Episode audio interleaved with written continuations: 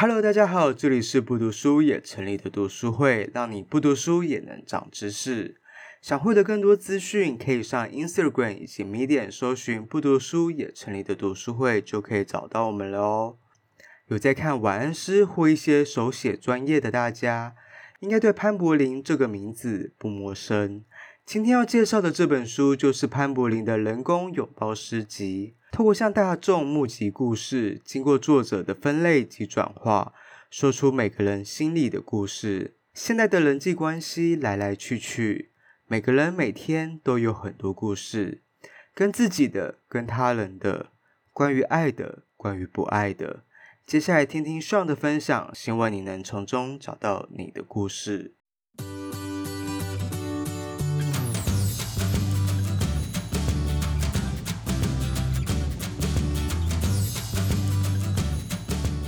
Hello，大家好。今天要介绍的书是潘柏林的《人工拥抱诗集》。对，那这本诗集其实是潘柏林的第六本诗集，第六本书。然后它是一个情诗委托企划。那什么叫情诗委托企划？就是从他从二零一七年开始，他总共他在网络上收集了，就是向大家征稿，在不管是在 IG 或是在。呃，脸书上总共收集了七千六百四十三则故事，然后他把这些故事归类，然后去把它分类成不同类型的故事，然后把它写成了五十一首诗跟五十一则短文。对，那如果是大家可能有在看一些手写类的，或是一些晚安诗之类的 IG 的话，就其实应该蛮常看到他的文字。对，那他的文字其实有人说他是。厌世系诗人的代表，就是他的诗大部分都是偏比较中篇呐、啊，他比较中篇的诗。在分享的时候，我想说分享一些比较短一点的。那想请 Peter 帮我念这一句：你是我的过去，我过不去。过不去的过去，这有点像上次的任性，嗯，哦，还有更好的命运。他总共反正就是重点在于说，他其实。他觉得这是大家的一些共同经验，然后他把它归类，然后让它具现化，因为可能不是所有的人都有那么好的文字表达能力，或者是呈现的能力，那他用这样的气话，然后去有点像是代替大家把自己的。心里话说出来，可能你刚你你可能比较没有感觉，可是我自己看是蛮有感觉的。对，好，那我自己来念一首，就是我自己很喜欢的，也是一个短片，就是很久很久以后，我会遇见一个人，之前遇见的每一个人都变成盗版的。不知道你们有没有遇过一个那样子的人？没有，没有，对，就是。你欣赏的对象可能都是同一个类型的，都是某个样子，其他人可能都是以他为原型去复制出来的。嗯，终于遇到一个对的人。之前是盗版还是之后的？之前。他是说之前的人遇之前遇见的每一个人都变成盗版的。哦。对。当下是正版。当下的是正版，也有可能。这很像被冤枉。遇到下一个才发现原来。对，才遇见更好的，更需求的。对，就是他可能一直去找那个形状是什么形状，然后直到找到正版的，才知道说原来之前的人到底少了什么东西的感觉。然后他有为了就是这一本诗集，他录了一个 podcast。那我觉得这也是我蛮想分享的一个点。他的 podcast 里面主要内容在讲说。就是他引用了罗兰巴特的一个词，叫做“作者之死”。对，那“作者之死”的意思就是说，当作者完成了书写的任务之后，其实作者就可以去死了。不是呃字面上的去死，而是他就已经完成了他的任务，他不需要再出来为这本书来做任何解释。可能金庸。他的武侠小说，他之后又有说他可能对于哪一个角色，他有哪一些不同的看法，或者像是 J.K. 罗琳后来有说邓布利多他其实是同性恋，这些可能是在书里面没有讲到的，没有被明确的指出这样子的事件，或是这样子的形容这样子的片段的段落，可是他后来再去。解释说，其实他是有这样子的一些背景故事。他觉得这样不对吗？不行。他觉得，呃，他觉得很重要的一个在于说，读者的自我诠释。其实我们读者在阅读的当下，也是在参与创作的过程，因为每个人的对这同样的一段话的理解都不一样。瓦比萨比有提到这个，他里面举了一个例子，叫做蓝色窗帘。呃，总共有三个角色，一个是作者，一个是。老师，一个是学生。老师在对学生上课的时候说：“蓝色窗帘代表是作者一种抑郁的心态，一种抑郁的心情。”那学生可能就哦似懂非懂，可能听了之后，他不知道为什么，他就去找到那个作者，问他说：“哎，那个蓝色窗帘到底是什么意思？”啊，作者就说：“哦，就是我家的蓝色窗帘啊。”他没有任何意思。可是，对于作者那种抑郁的心情，其实是老师对他的诠释。那作者当下可能没有那样子的意识，他只是想要说一个蓝色窗帘，就这样这么简单。就像吴承就是一个乡土作家，他儿子吴志宁就是他在他好像也有说过类似的故事，就是他他爸是乡土诗人，然后他在学校上课的时候读到了他爸的诗集。然后他里面就写说，可能对于一些乡土啊，有些什么不同的感受。可是他回去问他爸是不是这样子，他说没有，我只是想形容那样子的感觉而已，没有过多的诠释。所以其实这些诠释都是后来的人去赋予他的。超意。有一点像是超意，可是潘，我觉得潘柏林他这个 podcast 里面想讲的说，他觉得读者的参与也很重要。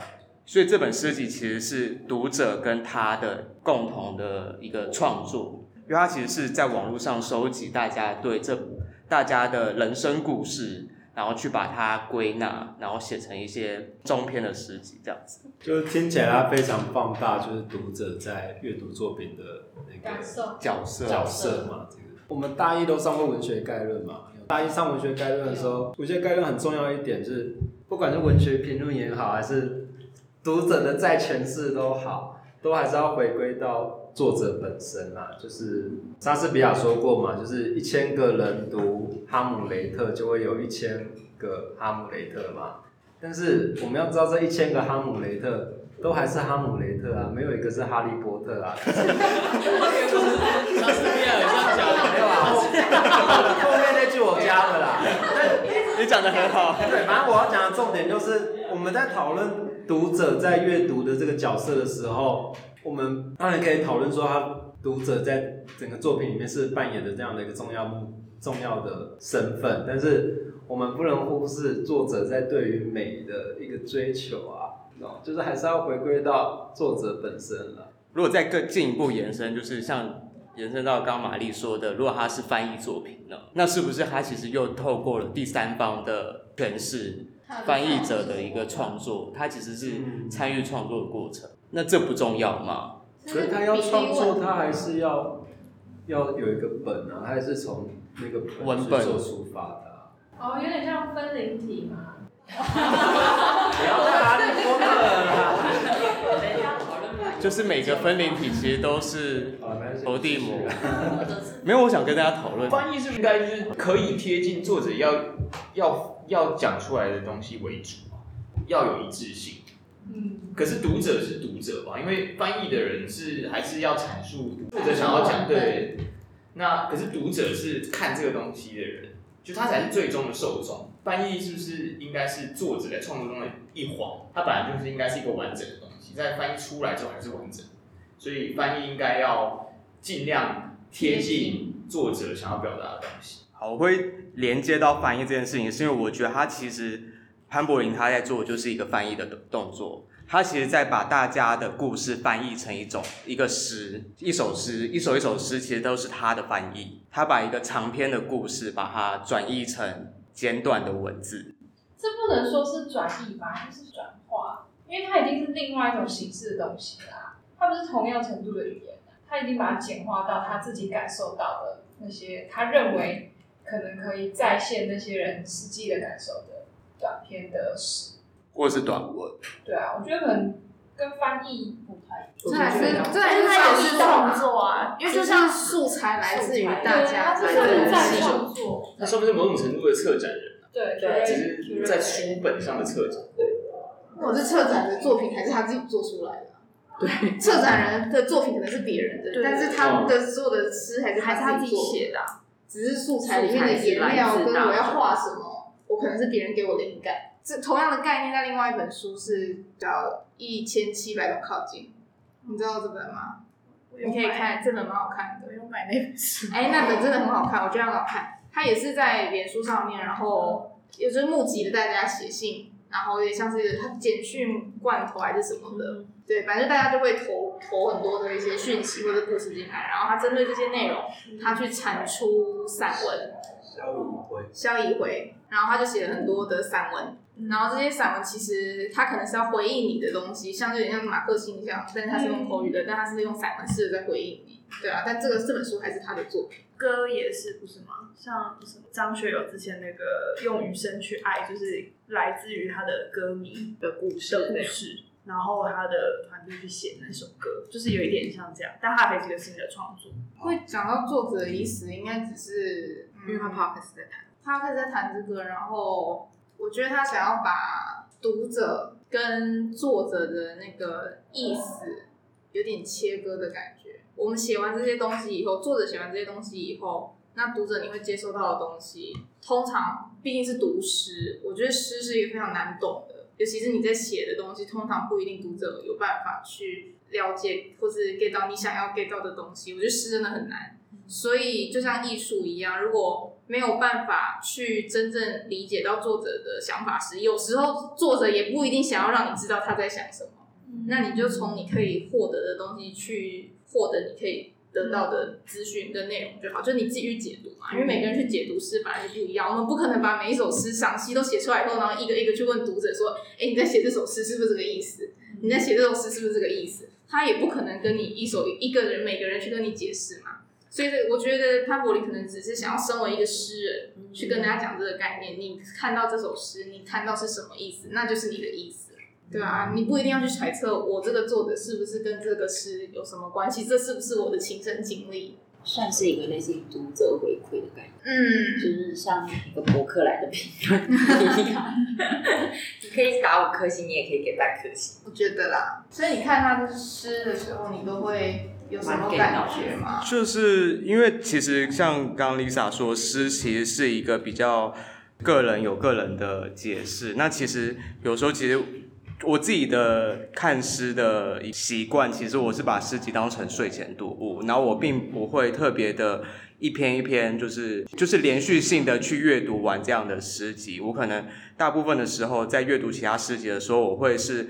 很随性的在睡前，然后就拿一本诗集起来，然后随意的翻到某一页，看到那一篇诗哦，然后再有没有什么样的感觉，然后或者是就换到另外一首诗，然后让自己沉浸在那样的感觉，然后就去睡觉。对，这是我平常阅读诗的方式。那潘柏林的诗，就其实我蛮喜欢，就是我蛮容易让自己有带入他诗的感觉。对，那他诗里面其实提到很多呃词汇，他很常用。蜂蜜、屠宰场、小熊维尼、怪物，然后坏掉，这样糖果这些词，身为读者的我，其实对于这些词都有自己我自己的诠释。怪物，我都可能觉得我自己心里的住的怪物是长什么样子，然后他可能在怎么样的啃食我，或者是在心里长大。对，有时候会有那样的感觉。你有看怪物吗？那部漫画？这是漫画吗？哦，不是，就是有一部漫画叫做《Monster》，对，是韩国日本的，日本的，对，那就是怪物啃食哦。不是，就是那是那个是心理的一个黑暗面的。像哈利波特那个打开衣柜会。为什么今天一直都在哈利波特？就是对，你最害怕，你最害怕的事情。那个叫变形怪。陆平教授。陆平教授就是出现月亮。就是变形怪吗？就是变形怪啊！就是就是你橱柜变形怪，对啊，它会反映出你心中最害怕的那个东西。然后你要用？龙纹是蜘蛛嘛？对。对对。之前北大的开放式课程有一个孙中兴教授，他他有一个课程叫什么爱情社会学，然后它里面就有讲到一个点，我觉得带给我蛮多启发。他说，自我是透过跟大家的互动而产生。因为你有时候就是自己的看法是你自己在想嘛，你不知道跟别人对比起来，你自己是什么样子。嗯，就觉得会不会是这个作者他透过跟大家的这个互动，去把他的样子透过这些诗集建立出来，然后大家去读，又是另外一种样子，就是是一个互相照镜子的过程。我觉得这我蛮认同的，就自我透过跟别人互动，就是那个创作的过程是必须参与其中才有办法体会的。就是因为他不是先收集那些素材，对，是别人的故事，那这些这些是跟他跟别人的互动，然后去慢慢写他的这些诗集，是淬炼出来的他的作品，去成为他自己。我我刚你这样分享，我自己想。也不知道怎么回应，有点可以理解，但不知道怎么说。那我最后想分享一下，就是我觉得这本书很可爱的一个点，在于说，刚刚有说它有五十一首诗跟五十一则短文，它的五十一首诗就是放在书里面，可是它的五十一则短文，它是用一个小小很像便条纸的一个小册子，然后它放在书本的最后一页，然后它签在里面。这些是他写的小篇的短文。我以为是跟他的一篇对应一篇吗？没有对应的关系，我目前没有发现这样的关系啦。它很有粉红感诶。对，这本书很很粉红。我自己有喜欢其中一个短文，就是。您好，注意到您最近都没有在写诗了，您是不是生活充实，很开心，不再难过了呢？就是我觉得诗其实是一个可能在情绪比较低档的时候会喜欢写诗，或者是喜欢去看这些诗。然后如果真的生活就是法喜充满，然后很快乐，就不会去寻求那些投射的散文啊，或是小说这些东西，我们可能就比较不会有。